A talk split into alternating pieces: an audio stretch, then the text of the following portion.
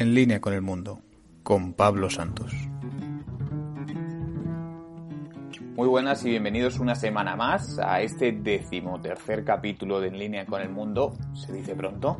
Y como ya sabéis, mi nombre es Pablo Santos y aquí estamos al pie del cañón. En este programa de hoy nos vamos a trasladar por completo al otro lado del Atlántico. Allí nos quedaremos en Latinoamérica para conocer dos historias diferentes. En la primera parte hablaremos de una poeta chilena, una poeta que fue ejemplo para muchos y muchas por su orgullo de clase trabajadora y que desempeñó como maestra dentro de la educación pública. Mientras que en la segunda parte nos vamos a ir hasta Rosario, en Argentina. Allí conoceremos la historia de, un jugador de fútbol que entre sus calles eh, se movía de manera muy especial. Era uno de esos diferente a todos. Uno que hacía lo que quería, tanto dentro como fuera del campo. Era un virtuoso del balompié que se movió como quiso y gambeteó a todo el que se puso frente a él. Y sin más dilación, arrancamos ya.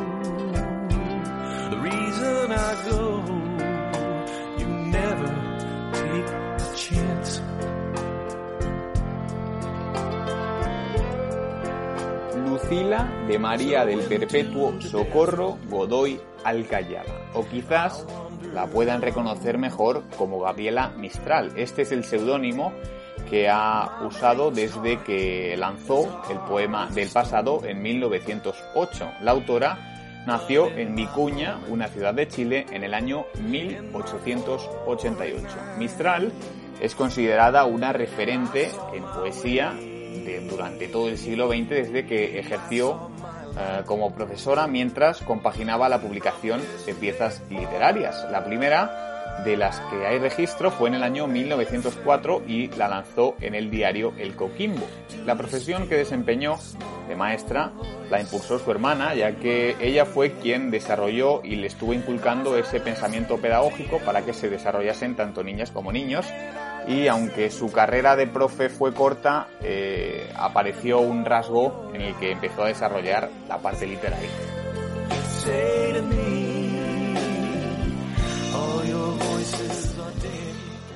Aunque Mistral también escribió para otras publicaciones de corte literario, otros diarios otras revistas como Penumbras de la Serena y La Voz de El Qui de Vicuña. Fueron durante estos años en los que trabajó en sus primeras obras cuando comenzaba a colaborar con la revista que dirigía un ya reconocido Rubén Darío en Francia, en París, eh, con el nombre de Elegancia. Y mientras eh, en ese tiempo comenzó a escribir una de las consideradas como obras maestras y más eh, reconocidas, la obra titulada Desolación. Una obra que finalmente sería publicada en Nueva York en el año 1922 y fue este el libro que puso a Mistral en la órbita de la literatura latinoamericana, fue el libro que la disparó eh, llegó a ser reconocida en ese momento, era una de las jóvenes promesas con un futuro por delante impresionante. En ese momento era, era una estrella que iba, que estaba por explotar en el mundo de la literatura. Y mientras, a la vez que esa obra, comenzó a producir una serie de publicaciones que hizo desde los países extranjeros como México, como Barcelona, y en estas ciudades publicó oh, las obras Lecturas para Mujeres y la antología Las, las Mejores Poesías.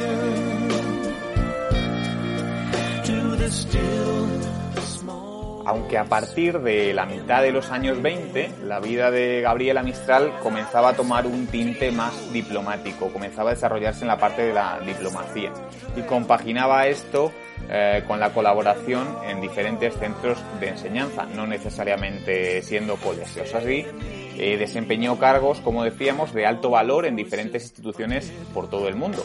Pasó desde ser secretaria en el Instituto de Cooperación Intelectual de la Sociedad de Naciones hasta trabajar en el Consejo Administrativo del Instituto Cinematográfico Educativo de la Liga de las Naciones. Ahí es nada. E incluso inició carrera como cónsul en la ciudad de Génova, Italia, pero aquí no duró mucho porque se declaró completamente opuesta al fascismo. Continuó en estos años 30 entre Estados Unidos, Centroamérica y Europa, colaborando, asistiendo e impartiendo eh, diferentes conferencias y asistiendo a, charlas y a escuelas hasta que finalmente acabó por volver a Latinoamérica en el 1938. Y es en este año cuando se publica su libro de poemas, Tala, otra de sus obras eh, referencia, otra de sus obras cumbres. Un libro, Tala, un libro de poemas que trata el interés y la preocupación por la situación de los niños y las niñas que fueron víctimas de la guerra civil en nuestro país, en España.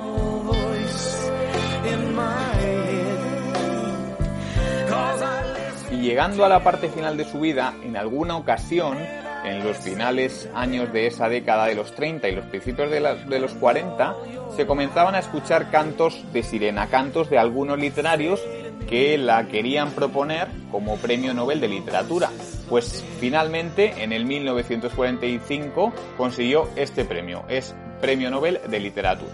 Pero no fue el único galardón que recibió la poetisa Gabriela Mistral. También fue Premio Nacional de Literatura en Chile, Premio Sierra, Serra de las Américas en la Academy of American Franciscan History de Washington y nombrada cónsul de Chile en Nueva York. Nunca dejó su carrera eh, como cónsul, como diplomática, aunque lo hizo fuera de, de, los otros países que antes mencionábamos. Además de ser delegada de la Asamblea General de las Naciones Unidas, hasta que finalmente en el año 1957 fallece como víctima de un cáncer de páncreas. Pero aún de manera póstuma le siguieron apareciendo obras suyas que son, hayan sido uh, reconocidas por su gran valor, como Lagar 2, Poema de Chile o Motivos de San Francisco, entre otras diferentes obras.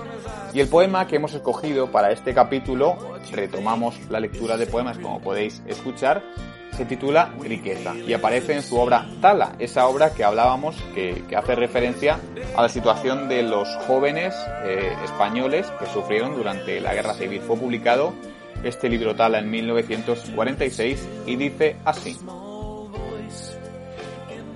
Tengo la dicha fiel y la dicha perdida, la una como rosa, la otra como espina.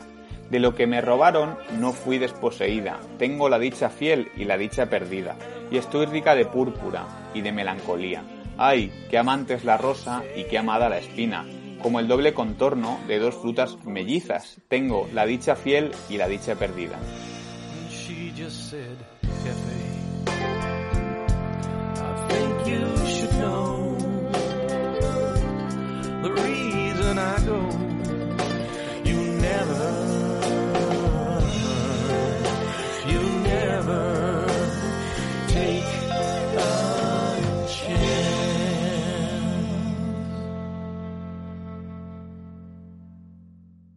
Y ahora vamos a trasladarnos a Rosario, en Argentina. Rosario Central es el puntero del certamen nacional. Ataca otra vez el equipo auriazul. Lleva la pelota Alberto Gómez. Elude a un hombre de boca. Va el pase para Gramajo. Entra el chango. Tira. ¡Gol!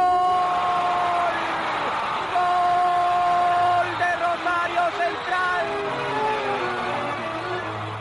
La tarde se viste de nuevo de fiesta. La cancha está llena, hoy juega central.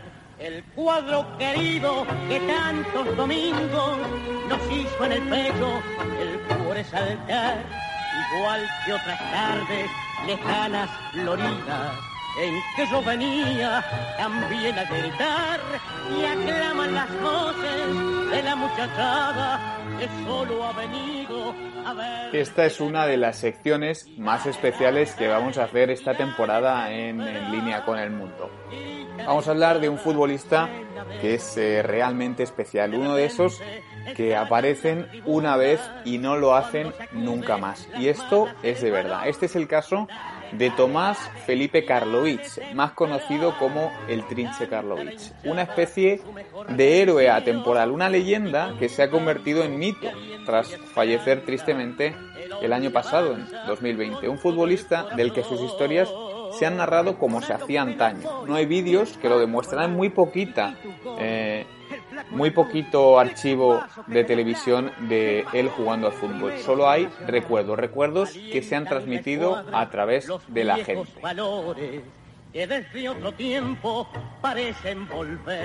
Y es que esta es una historia mitológica que trata sobre un argentino, un argentino nacido en Rosario. Un caso que lo hace muy especial por varios factores. Nunca jugó en la élite, pero no lo hizo porque no tuviera el nivel o porque no alcanzase o porque no, no, no diese no diese el fútbol, lo hizo porque él nunca quiso, no entendía ese mundo y no quiso nunca formar parte de él. Su historia se ha forjado después de que la gente hablase de lo que vio de él como futbolista. Más que un jugador de fútbol es una literatura, es un libro, un libro que se ha ido dejando, un libro que tú vas dejando a la gente para que lo lea, lo conozca y saque su historia, sus propias conclusiones. Así ha sido la carrera futbolista del Trinche Karlovic. Y es que tal es el nivel, tal es la magnitud de este personaje que se habla de que está por encima de Maradona, por encima de Messi, que era el mejor argentino, pero eso es algo que infelizmente o felizmente nunca se sabrá. Esto es algo que lo dicen los argentinos, ¿eh? y es que personas de renombre en su país como Marcelo Bielsa o César Menotti o el propio Maradona lo consideran a este jugador como el único y el más fascinante. Mira, así hablaban de él Jorge Valdano y Alberto Kempes. Su leyenda es un lugar común en, en, Rosario, en toda la provincia de Santa Fe. Marcelo Bielsa me contaba hace poco que él durante cuatro años fue prácticamente todos los sábados a ver al, Trinche Karlovic. Se convirtió en, un símbolo de un fútbol romántico que ya prácticamente no existe. Apareció alguien que tenía que, que ser más pensante que los otros y apareció el Trinche. Sí, Karlovic. Y realmente fue para nosotros como la salvación, el que manejaba los tiempos, el que manejaba la pelota, el que nos hacía jugar.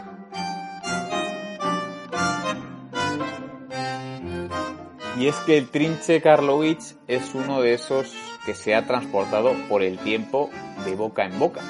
Son muy poquitos las referencias que hay sobre él jugando al fútbol. Si ahora mismo vais a YouTube y buscáis su nombre veréis que los vídeos son en muy mala calidad y hay muy poquitos, que no es como ahora que todo está digitalizado y todo está televisado. En aquel momento, en aquel entonces, cuando el Trinche jugaba en Central, los partidos era muy difícil televisarlos y por tanto al final era la gente la que iba al estadio, la que lo veía y podía hablar de él. Y es que esa suerte la tuvieron algunos, aquellos que han podido y han sabido trasladar la fábula de este jugador a través del tiempo, una leyenda que se ha ido contando entre unos y otros y otros y unos hasta ser conocida como es a día de hoy a nivel mundial. Y es que al Trinche muy pocos lo vieron jugar, pero muchos conocen todo lo que pudo ser. Y lo cierto es que la historia de este argentino, Karlovich, es muy curiosa, es curiosa cuanto menos, y aquí en España eh, fue descubierto por el común de los mortales gracias al programa Informe Robinson que se emitía en Canal Plus y que bajo la dirección del malogrado Michael eh, trajeron y dieron luz a su historia en la provincia de Santa Fe, en Argentina, y ha sido también un ejemplo de lo que ha sido y de cómo se le ha conocido, ¿no? Que a través de un, un documental aquí se ha seguido hablando del trinche. Pero ya en materia futbolística, en el campo y con la pelota en los pies, se habla de un mediocampista alto que jugaba de 5, que se movía lento como todos los de Rosario, como todos los rosarinos, pero con una habilidad en la pierna izquierda que no se ha visto y que según aseguran muchos no se va a volver a ver. Es además inventor del caño doble, este era su recurso, era un virtuoso de verdad en el regate, era potente en la cancha y es que así jugaba el trinche, estas eran sus facetas, con una gran visión de juego, con una elegancia y con una clase que hicieron de este jugador algo realmente especial. Especial hasta tal punto en el que los relatos que cuentan su leyenda hablan que en un partido amistoso que disputó la selección argentina contra un combinado de la ciudad de Rosario, que en ese momento eh, se reunían, juntaban gente muy potente, pues en, entre este combinado se encontraba Karlovich, un jugador, el único que fue en representación de su equipo, del Central Córdoba, y fue, fue el trinche. Y el partido de preparación para la selección albiceleste, para la selección argentina, acabó con 3 a 1 a favor del combinado. Al descanso iban 3-0 Y en esas el seleccionador argentino tuvo que ir al descanso a pedir, a rogar que por favor el número 5, Karlovic, dejase de jugar. Y es que ese era el trinche, el verdadero trinche. Era un jugador que era pasión, era fútbol potrero, de ese que ya queda muy poquito, desgraciadamente, y que no se puede y no se pudo disfrutar. De este jugador también se decían cosas, se decían cosas como que era vago, se le tachaba de vago, de que no quería entrenar, de que se olvidaba de los partidos y que no solía ir y que quizás por esto nunca llegó a jugar en la élite. Y si no, que le pregunten al que fuera seleccionador argentino, César Menotti, cuando en el año 1976 lo convoca para la selección y el trinche allí no apareció y después dijo que, que no había ido porque se había ido a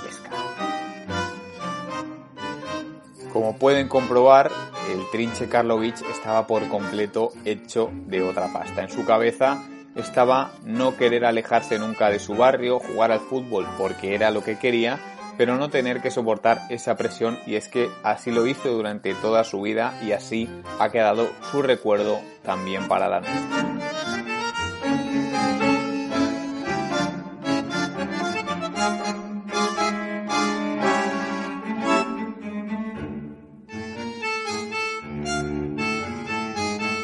Concluimos de esta manera este decimotercer capítulo de En línea con el mundo y como siempre esperamos que os haya gustado, que hayáis disfrutado con lo que hemos contado hoy. Ahora os dejamos con un éxito de la banda británica Coldplay que salió en el año 2008 y se titula Viva la vida. Nos volvemos a escuchar la semana que viene. Hasta entonces, recordad, sed muy felices y no os olvidéis que como se decía en su rosario natal, esta noche juega el trinche.